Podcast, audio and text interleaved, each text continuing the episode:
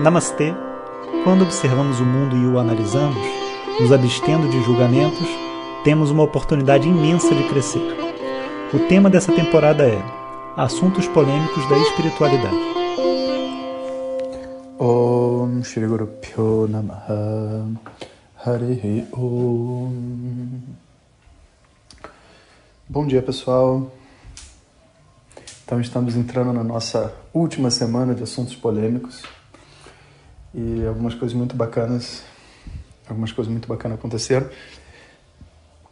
Primeira coisa bacana, gravamos esse final de semana para o domingo de aprofundamento a resposta para algumas perguntas, porque às vezes eu sinto que a gente precisa de um pouco mais de tempo, sabe?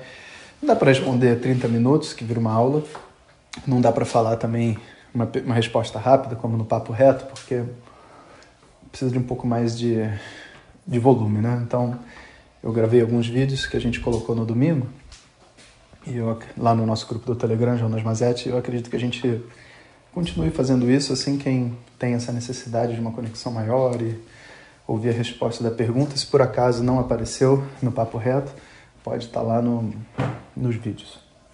E outra coisa, a Denise topou fazer mais um satsanga, então vamos preparando as perguntas aí, porque daqui a pouquinho a gente vai anunciar a hora do chai, que é a última hora do chai dessa série, já abrindo nosso próximo tema, que eu ainda não sei qual é, mas logo logo saberei. E hoje a gente vai conversar então sobre mais um tema polêmico, que eu acho que é uma, uma compreensão da nossa insignificância diante dos poderes maiores da sociedade. Existe um equilíbrio na sociedade entre forças. Esse equilíbrio é estabelecido pela maneira como a sociedade humana se organiza, pelas competências. Inclusive, essa era a palavra que eu, fiquei, que eu queria ter falado quando estava falando de equipes diferentes, cada um contribui com alguma coisa. O termo correto são competências. E as competências, então, variam de acordo com um, o background cultural, mas também, vamos dizer assim, o mapa astral do sujeito, né? Ele vem para cá com um determinado karma, um determinado conjunto de qualidades. E essa divisão, que erroneamente muitas pessoas associam às castas, né? Na verdade, não tem nada a ver com, com casta, você é onde você nasce ou nada disso. Tem a ver mesmo com uma aptidão que naturalmente se desenvolve em todas as pessoas. Então, é como se dissesse assim, ó, são 12 casas nos zodíacos e o seu sol, a sua lua, o seu ascendente vai ter que estar em algum deles quando você nascer. Isso não é uma, uma questão de divisão, é uma questão de como o universo foi feito, sabe? Então as pessoas foram feitas com características, competências e qualidades diferentes. E naturalmente, quando a sociedade se organiza para funcionar, né, essas pessoas vão estar trocando essas competências e essas qualidades. Então é dito que num nível mais global, a, vamos dizer, a, a paz social, né, ela exige que haja um equilíbrio entre os núcleos dessas competências. E vê só, não sou eu que estou dizendo, não. Esse é um texto, um texto muito antigo, chamado Manu Smriti, que fala sobre o equilíbrio da sociedade. E nesse texto, então, ele explica isso, né? Ele fala que depende desse equilíbrio social. E o equilíbrio se dá através do núcleo de cada grupo.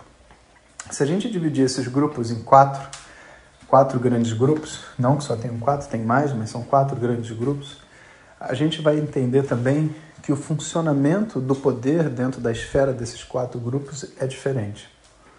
Por exemplo, no comércio, né? tudo que está voltado para economia, comércio e etc., o símbolo do poder é o dinheiro. Então a pessoa que detém mais dinheiro é aquela que tem mais poder. Mas se você pegar nos guerreiros, né, dentre os guerreiros, dentre os, entre aspas, sei nem se a palavra certa são os militares, porque não necessariamente é militar, mas dentre aqueles que têm como função proteger as outras pessoas, o maior valor não é o dinheiro, o maior valor é a honra e a coragem. Aquele que tem mais honra e mais coragem é o guerreiro que todos os outros guerreiros seguem. O comerciante que tem mais dinheiro é o comerciante que todos os outros comerciantes seguem. Tá entendendo? E quando a gente está falando, então, do povo, do povão, da massa, né? A massa, ela segue por popularidade. Quem é mais popular, e popular é um misto de carisma com manifestação de justiça. Essas pessoas vão seguir quem tiver esse, vamos dizer assim, perfil. E dentre os brahmanes, né, dentre aqueles que dedicam a vida ao estudo, o poder sempre está na mão de um conjunto de mestres, não de uma pessoa só, mas de um colegiado, como se fosse isso, de pessoas que estudaram muito tempo e que não são pessoas acadêmicas. São quem? São os gênios né, dentro daquela sociedade que todos consideram como uma referência dentro da sua especialidade. Cada um desses grupos, obviamente, detém um poder dentro da sociedade. Sem, a, sem o dinheiro, você não, não, não prospera. Sem o povo, não existe nem sociedade. E, e para falar a verdade, você não tem como sustentar, como construir, como fazer nada, como é, não tem comida disponível se não houver o povo que trabalha né, no dia a dia ali.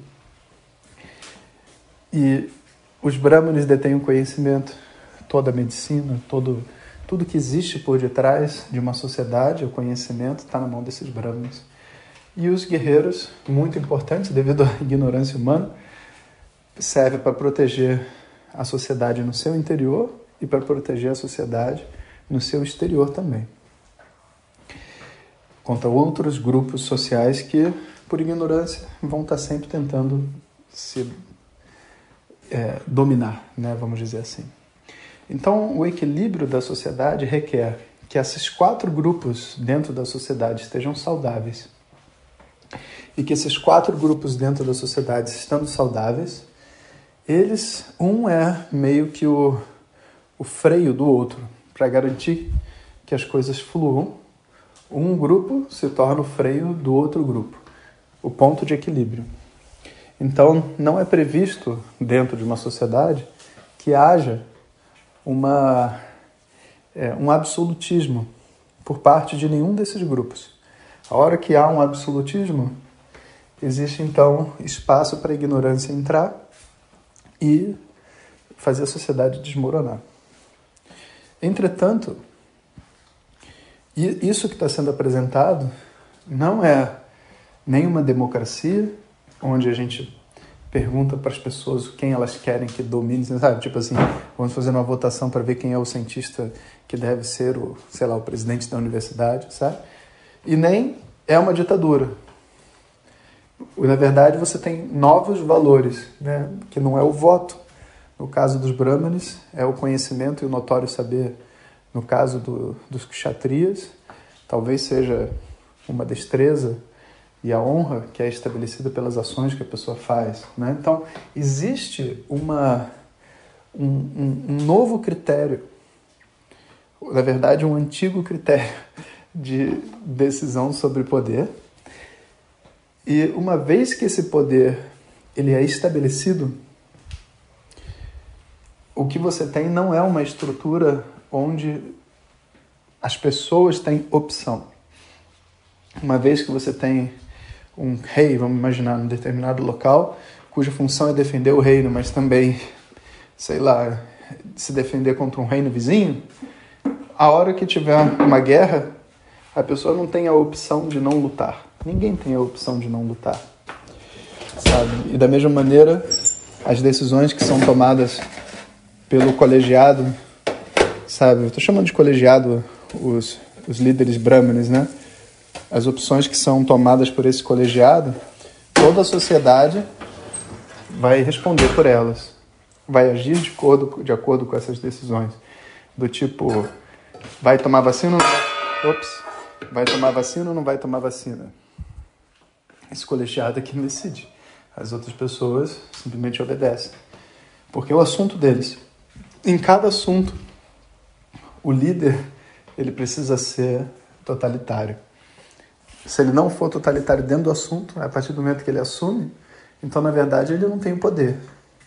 Então observa que interessante. Por um lado, a sociedade ela está disponível para mudar na medida que as pessoas que decidem o poder elas estão dentro de um fluxo de qualificação pertinente ao poder que elas têm. Inclusive, você pensar no comerciante que é o que tem dinheiro, o filho daquele que tem dinheiro herda o dinheiro. E se ele, se ele não perder o dinheiro, ele continua no poder. Se ele perder o dinheiro, outra pessoa come o poder dele. Né? Então, existe um fluxo natural de troca de poder. Mas uma vez que o poder é estabelecido, não existe a possibilidade da pessoa ser tirada do poder por uma pessoa de baixo, sabe? Isso, na verdade, é uma falha do sistema. A gente sabe, do ponto de vista da democracia, que a intenção é que as pessoas possam tirar uma pessoa que não querem no poder. Mas, ao mesmo tempo, a gente tem total consciência que o que nós sabemos sobre o que acontece de verdade no nível político é, tipo assim, é quase zero, né?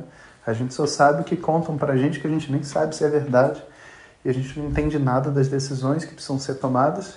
Talvez ops, talvez nem aqueles que estejam no poder realmente também entendam. Então, tipo, é um balaio de gato o que a gente chama de política hoje e tudo mais. Mas, por mais que exista essa confusão generalizada, independente se é falado dessa forma ou não, o que a gente tem é a mesma estrutura de poder em qualquer época da humanidade.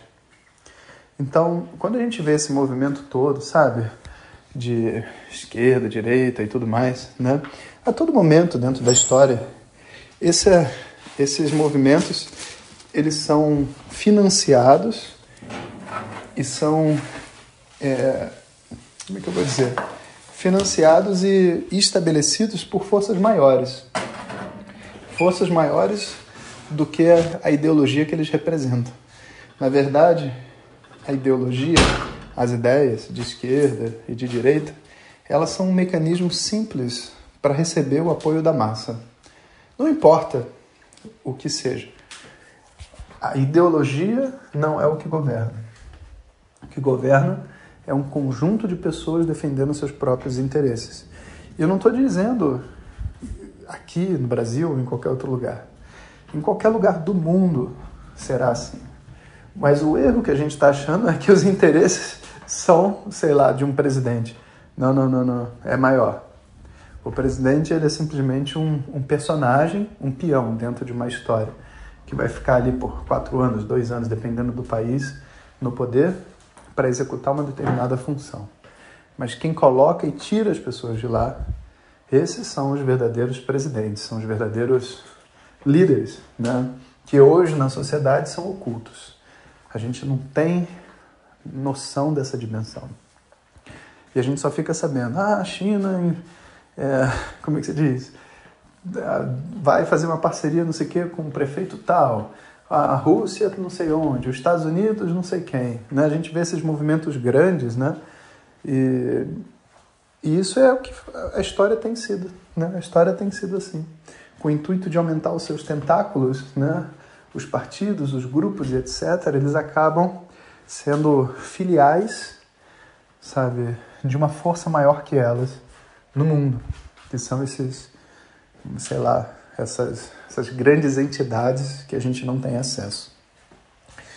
E o que está acontecendo hoje, com essa história toda de corona e não sei o quê, nada mais é do que uma troca de poder. Então, está tendo uma briga desses peixes grandes, sabe? E nós, aqui na nossa finitude, siga o meu conselho, né? Fique quietinho e deixe eles fazerem o que eles têm que fazer, porque nós não temos opção. E essa é uma realidade. E lutar contra isso não é uma coisa inteligente, certo? A única coisa inteligente a se fazer é ser quanto mais independente possível puder ser do sistema. Porque é exatamente aí onde está o nosso gancho de sofrimento, sabe?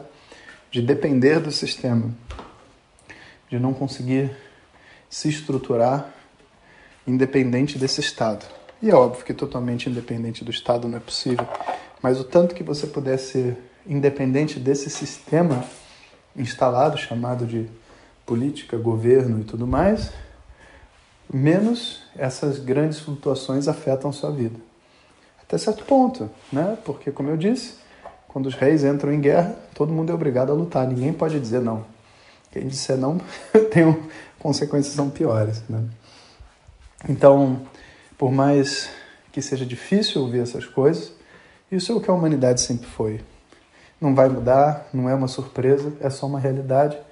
Quem quiser, né, quem consegue ver a verdade do que eu estou dizendo, pode abraçar e relaxar que essa é a nossa história.